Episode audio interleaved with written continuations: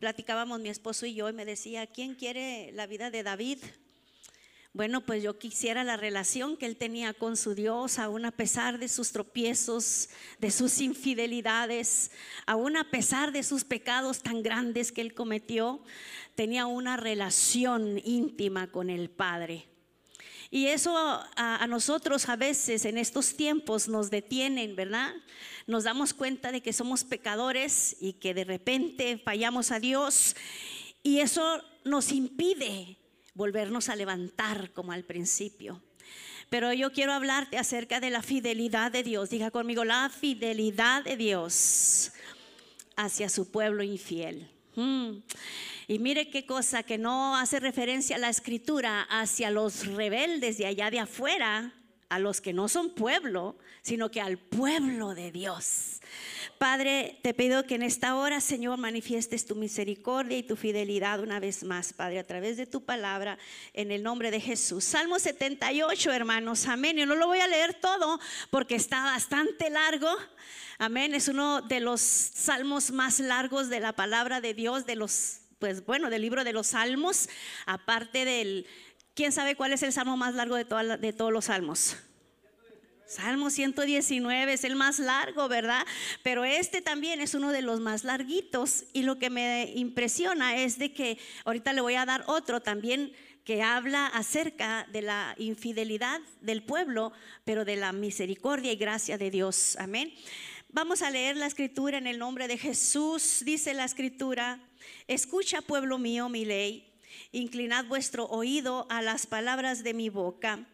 Abriré mi boca en proverbios, hablaré cosas escondidas desde tiempos antiguos, las cuales hemos oído y entendido que nuestros padres no la, nos las contaron. No las encubrieron a sus hijos, contando a la generación venidera las alabanzas de Jehová y su potencia y las maravillas que hizo.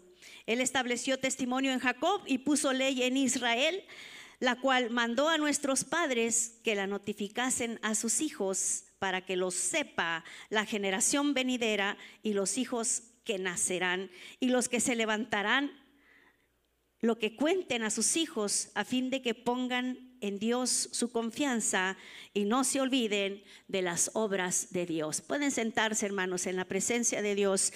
Y este salmo nos habla acerca de la fidelidad de un Dios amoroso. Fíjese de que ah, la exhortación de amor más grande que nosotros encontramos en las escrituras es precisamente este salmo, porque hace referencia a la infidelidad de un pueblo que había conocido el poder, las maravillas del Dios que lo sacó de la vida de esclavitud. Esas experiencias sin duda las hemos vivido usted y yo en este tiempo. ¿Cuántos han sido librados de la esclavitud del pecado, de la esclavitud de la muerte, de la ruina? de todo aquello, hermano, que nos perseguía cuando no conocíamos a Jesús en nuestra vida. Hemos sido librados de la muerte eterna, hermanos, pero ahora Dios nos ha traído a la vida, a la majestad, a la divinidad del conocimiento del sacrificio en la cruz del Calvario. Entonces, cuando nosotros vemos, ¿verdad?, la palabra de Dios, como el Señor les habla a ese pueblo que se había rebelado contra sus promesas, se había rebelado contra sus estatutos y sus decretos. Con tanta misericordia les hablaba que les hacía recordar todos los milagros y las maravillas que el Señor hizo a través de la travesía que ellos tuvieron que emprender después de salir de Egipto para ir hacia la tierra prometida. ¿Cuántos saben que nosotros llevamos ese mismo camino ahora, hermano? ¿Cuántos saben que nosotros también tenemos un trayecto de vida en este en este momento, en este tiempo difícil que a lo mejor nosotros no podemos entender? El pueblo de Dios fue traído de Egipto y luego el propósito de Dios era llevarlos hacia la tierra de plenitud, en donde fluía la leche y la miel, en donde los frutos de la tierra eran abundantes, ¿verdad? En donde no tenían que batallar, en donde iban a tener una vida plena, una vida saludable. Mas, sin embargo, eh, en el cruce, ¿verdad? Del, del desierto, en donde ellos encontraron tantas cosas y tantas dificultades para poder llegar hasta la tierra prometida, ahí es en donde Dios les habla en el desierto. Porque casi siempre cuando el pueblo de Dios se revela es en la, en la, prueba, es en la batalla, es en la lucha, es en la enfermedad. Sí, hermanos, eh, nos volvemos indiferentes a Dios. O hay veces que nos acordamos de Dios nada más cuando tenemos alguna necesidad, cuando está la enfermedad, cuando viene el aguijón. Y de Dios no nos acordamos cuando está la abundancia, cuando está la felicidad. Cuando todo está bien, parece como que no nos damos cuenta, pero nos olvidamos de Dios. Y cuando viene la tribulación, viene la angustia. Dígame si no clamamos como hijos, ¿verdad? Pródigos. Sí, ese es el amor de Dios, hermano, el cual el Señor a nosotros nos exhorta para que eh, como dice la escritura, venga una generación que conozca los prodigios de nuestro Dios. Dice la palabra de Dios que aunque, aunque, consideraba aquella generación, dice la palabra, aunque consideraba al, pueblo rebelde, sabía que las cosas maravillosas o todos aquellos milagros y, y acontecimientos celestiales que habían ocurrido, el Señor sabía que el pueblo había contado a sus generaciones. ¿Sí? So que no se había quedado, el pueblo de Dios no se había quedado sin una generación que, que, le diera continuidad a todo aquello que el Señor quería revelar a su pueblo. Así es de que en estos tiempos estamos viviendo tiempos difíciles, que cuando yo leía esta palabra, créame que yo lloraba delante de Dios y le decía, Señor, es que es difícil es difícil dejar la palabra en el corazón implantada de esta generación. Yo creo que siempre ha sido difícil. Yo me acuerdo cuando mis hijos estaban pequeños, hermano, batallaba para tratar de dejarles la palabra en sus corazones. Buscaba la manera de, que ellos entendieran a su nivel lo que era la palabra de Dios y hacía mis servicios en la casa y ponía a uno a dirigir, a otro a cantar, a otro a, tocar según la batería, ¿verdad? Y ahí andaban con los las cucharas pensando que eran los micrófonos y sacando ahí las ollas pensando que eran los tamboriles. Y hermano, pero sabe que era la manera en como yo me las arreglaba para que de alguna manera la palabra de Dios les llegara a sus corazones. Y sabe que cuando les trataba de, de, dar la palabra, siempre se me distraían. ¿A cuánto les pasa con sus chiquitos ahora? Se, les, se me distraían y, y no aguantaban y, y nomás querían, en, en paz me acostaré, amén. Pero sabe que hermano, qué gracia y qué grande virtud de nuestro Dios que lo poquito, la poquita semilla que nosotros podamos dejar en el corazón, aunque nosotros nos sintamos que no estamos haciendo nada con nuestras generaciones, quiero decirle que va a dar fruto a su tiempo, hermano. Por eso no nos debemos de cansar de hacer el bien, dice la palabra, porque a su tiempo segaremos si es que no desmayamos. Y yo quiero animar a, los padres de estos tiempos, a estos padres que les ha tocado vivir eh, los últimos tiempos de la iglesia con sus generaciones. Eh, eh hermanos, en, los cuales ustedes también tienen que sembrar la palabra de Dios. Así como nosotros, como con todo y nuestras dificultades, con todo y nuestros problemas, con todo y, y nuestras debilidades espirituales que tuviéramos en nuestra vida, porque había veces que leíamos la palabra y ni la entendíamos. Había veces que queríamos entender algo en la escritura y ni sabíamos lo que estábamos leyendo. ¿Les pasó? Pero ¿sabe qué, hermano? Dio fruto al tiempo. Esa palabra que no entendíamos después cuando se presentaba una situación, nos acordábamos de los textos de la palabra de Dios. Cuando venía la aflicción, cuando venía la, la tempestad, nos acordábamos de esos textos que dicen, todo lo puedo en Cristo que me fortalece. Ninguna arma forjada contra mí prosperará. Todo lo puedo en el Señor.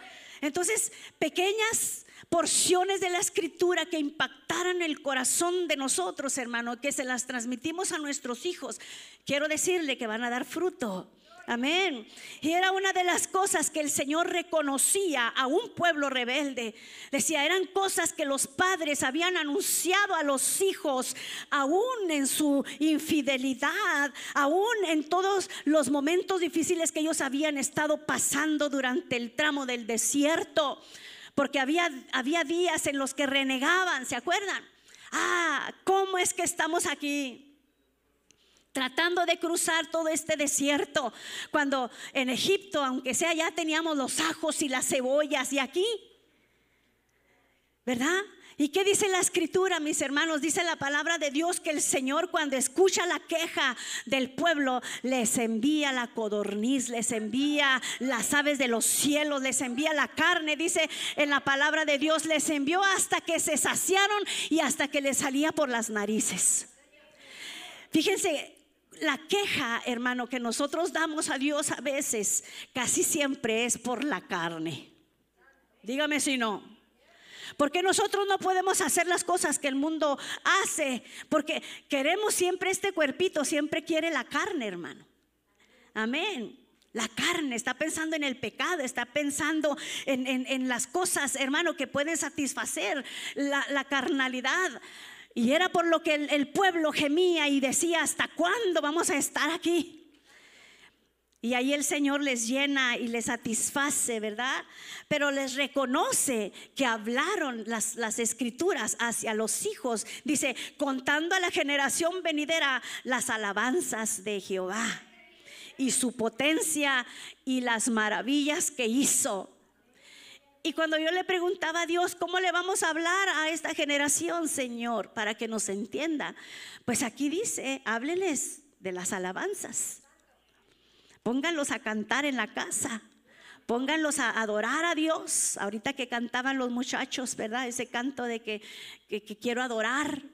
Necesito adorarte para poderte contemplar. Es que es una verdad. ¿Cómo va a poder contemplar esta generación a ese Dios que nosotros les predicamos sin el ejemplo en, nuestra vida? Y no nada más les digamos busca a Dios, pero nosotros debemos buscar a Dios. No nada más les digamos debes de leer la escritura, pero que nos vean leyendo la palabra de Dios. Que no, que no nada más les digamos, bueno, debes de orar, debes de adorar, pero que nos vean adorando y alabando el nombre del Señor. Todo esto se tiene que estar llevando a cabo en la casa, hermano.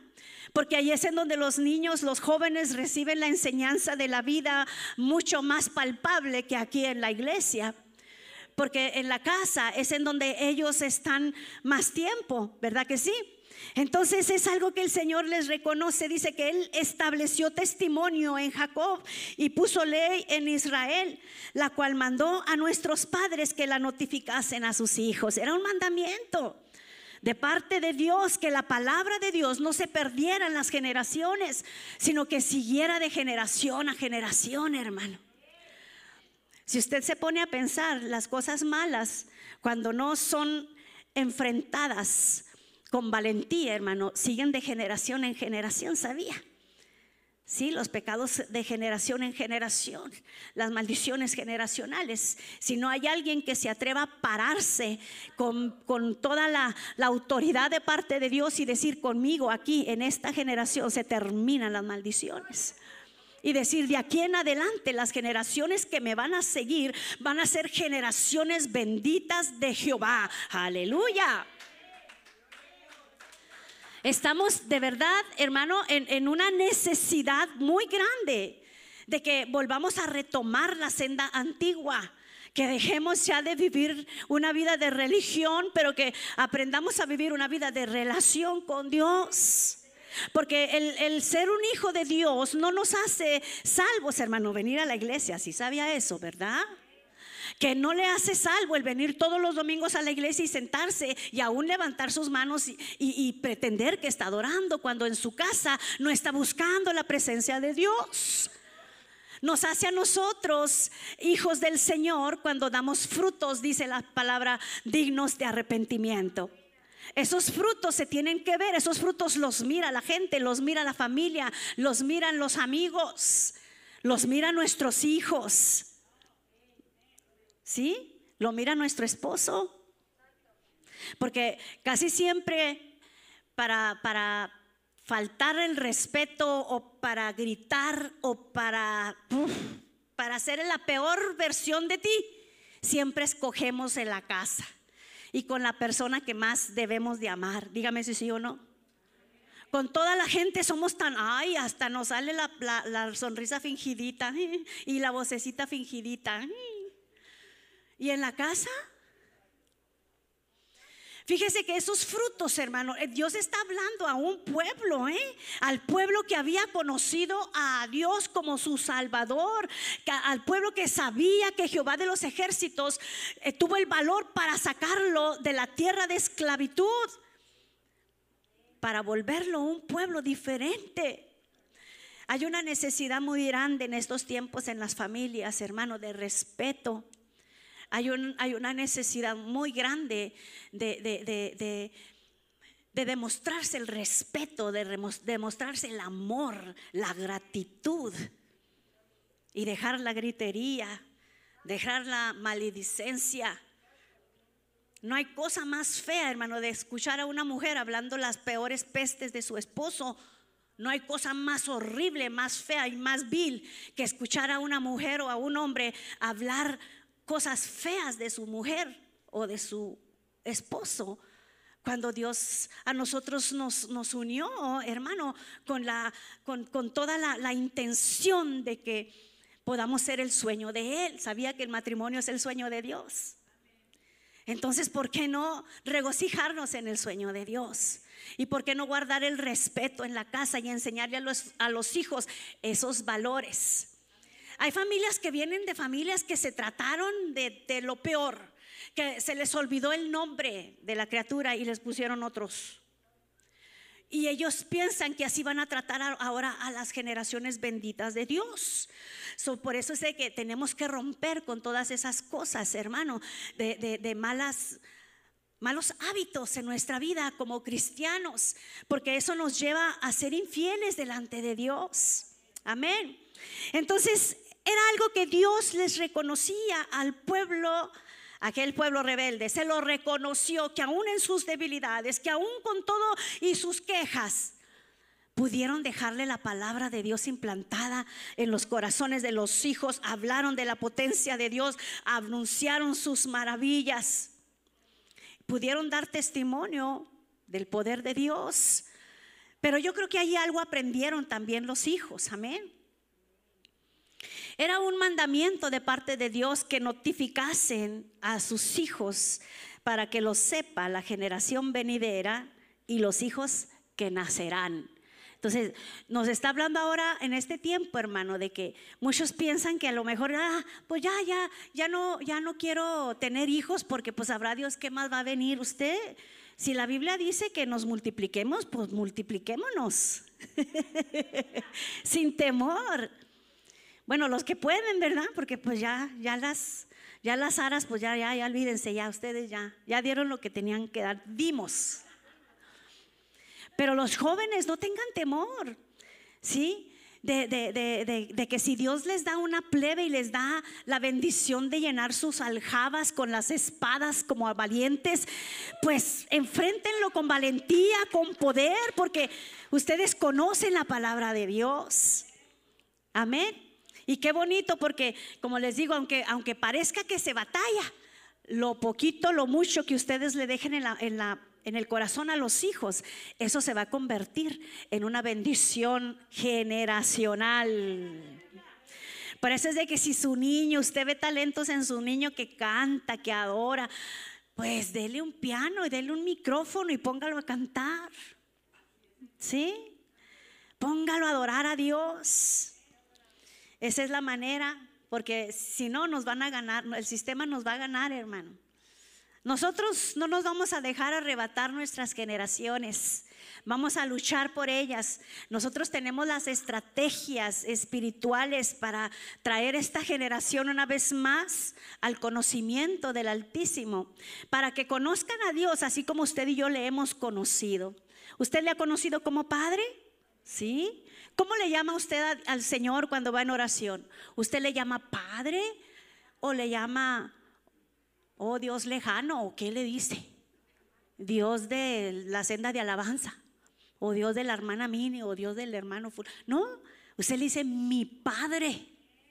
Ese es mi Padre. Entonces la relación debe de ser de verdad sincera con nuestro Dios, hermano. Por eso es de que debemos de buscar, ¿verdad?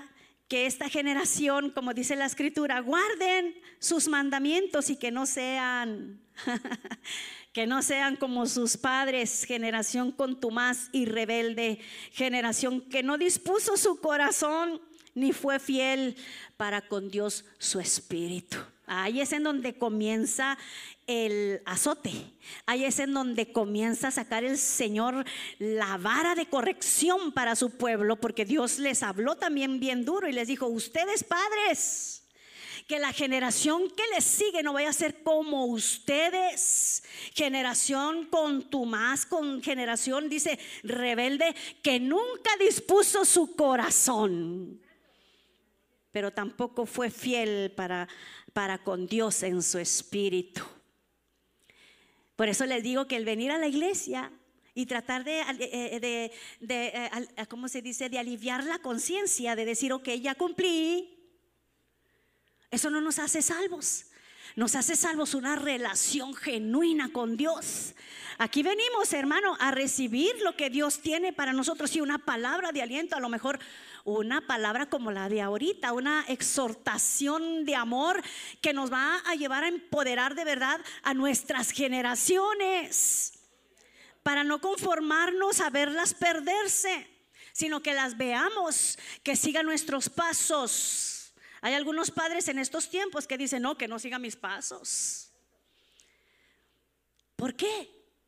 Hay cosas a lo mejor de, las que nos avergonzamos, ciertos, les digo, ciertas cosas que aprendimos a hacer durante la vida, que a lo mejor dijimos, esto no es un buen ejemplo para mis hijos, que mejor que no sigan mis pasos. ¿verdad? Porque no les queremos dejar en, su vida un ejemplo marcado que después los lleve a convertirse en una maldición generacional. Eso es lo que, eso es en lo que se convierte una mala, una, una mala eh, costumbre. ¿Sí? Simplemente la falta de respeto, la gritería, la maldicencia, hermano. Hay niños que de veras hay que, hay que tener cuidado porque eso es lo que aprendieron y si no les enseñamos nosotros a, comunicarse conforme a la palabra de Dios y hablar, fíjese cómo debemos de hablar nosotros. La palabra de Dios dice que cuando nosotros nos, ah, nos juntemos, dice que con salmos, con himnos y con cánticos espirituales. ¿Ah? Sí, yo sé que estamos eh, aquí en esta tierra y todo lo que usted quiera, pero con dignidad y con respeto. ¿Sí? Con dignidad y con respeto, hermano, porque Dios es lo que está buscando, está buscando de que los hombres y las mujeres de Dios vuelvan a tomar sus arcos y vuelvan a empezar a dar batalla, que no se acobarden ante la situación de guerra en sus hogares. Miren, los hijos de Efraín, verso 9 dice, los hijos de Efraín, haciendo referencia al, al a este grupo, ¿verdad? De, hijos de Dios, los hijos de Efraín, arqueros armados. Sí, ellos sabían, conocían la Biblia, conocían la palabra de Dios, pero ¿sabe qué? Voltearon las espaldas en el día de la batalla. ¿Sí? Voltean las espadas cuando está la batalla y cuando, cuando hay batallas en el hogar es cuando debemos de voltear nuestro rostro al corazón de Dios para, para clamar, para implorar por la paz en nuestros hogares y ser pacificadores como, dijo la, como dice la palabra de Dios, hermano. Amén. Entonces, ¿qué salmo tan más de veras eh, eh, inspirador a nuestras vidas? Dice que haciendo referencia al pueblo de Dios, dice, no guardaron el pacto de Dios ni quisieron andar en su ley. Fíjese cómo, cómo hace referencia a su pueblo. ¿A cuántos les gustaría que Dios hablara de esta manera de usted o de mí? Como su pueblo de este tiempo. Ah, no guardaron el pacto, no quisieron andar en su ley, pero se olvidaron de sus obras y de sus maravillas que les había mostrado. Sí, Aquí habíamos gente que hemos visto las obras del Dios Todopoderoso, las obras más hermosas, hermano. Hemos visto sanidades, hemos visto liberaciones, hemos visto salud, hemos visto obrar a Dios en nuestro hogar, hemos visto a Dios obrar en nuestra propia vida. ¿Verdad que sí? Entonces, no debemos de olvidarnos. No debemos, hermanos, de olvidarnos de las maravillas de Dios. Dice la escritura, delante de sus padres, Él hizo maravillas. Esto es lo que sucede en casa, hermano, cuando buscamos a Dios. Maravillas suceden. Suceden maravillas. Simplemente con en, el ambiente del Espíritu que se convierte una casa cuando eh, se busca a Dios en oración, cuando se busca leer, cuando se busca tener una intimidad con el Señor. Hay maravillas en la casa. Entonces, ¿Cuáles son esas maravillas que el Señor les mostró en medio del, desierto, hermano? Fueron maravillas tremendas. Por ahí yo escuchaba testimonios de personas que han ido a Israel, que han andado en el pleno ah, desierto, ¿verdad? En el desierto tremendo.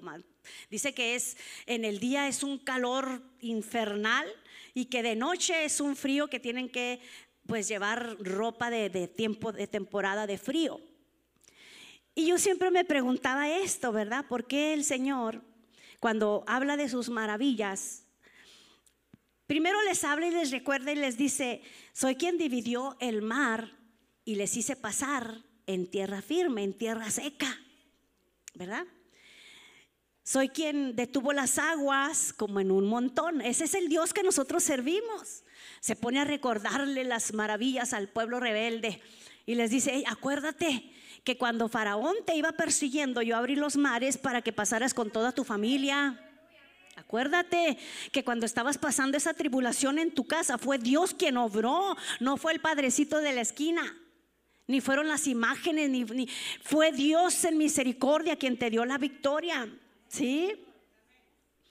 Entonces les, les recuerda, soy quien dividió el mar, quien les hizo pasar en una tierra seca sin ningún peligro de que nada se te perdiera, con todo y los tesoros que habían obtenido aún de los egipcios.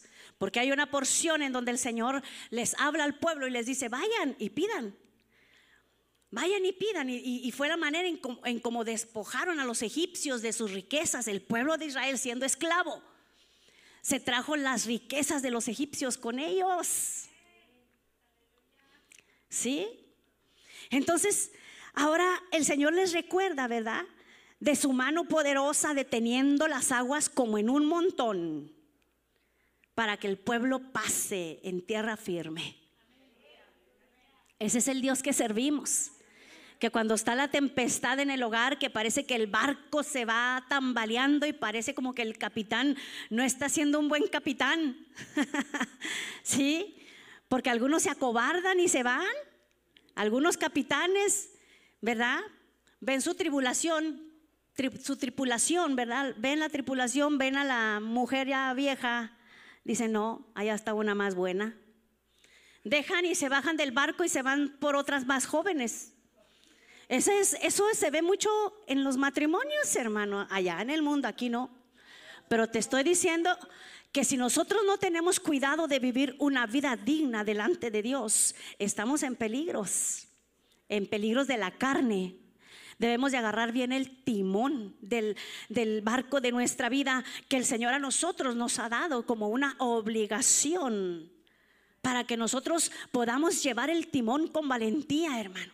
Y que cuando parezca que se va hundiendo, nosotros podamos decir, todo lo puedo en Cristo, que me fortalece. Dios está deteniendo las aguas como montones. Aleluya y voy a ser victorioso en medio de esta tribulación, en medio de esta angustia, en medio de esta enfermedad.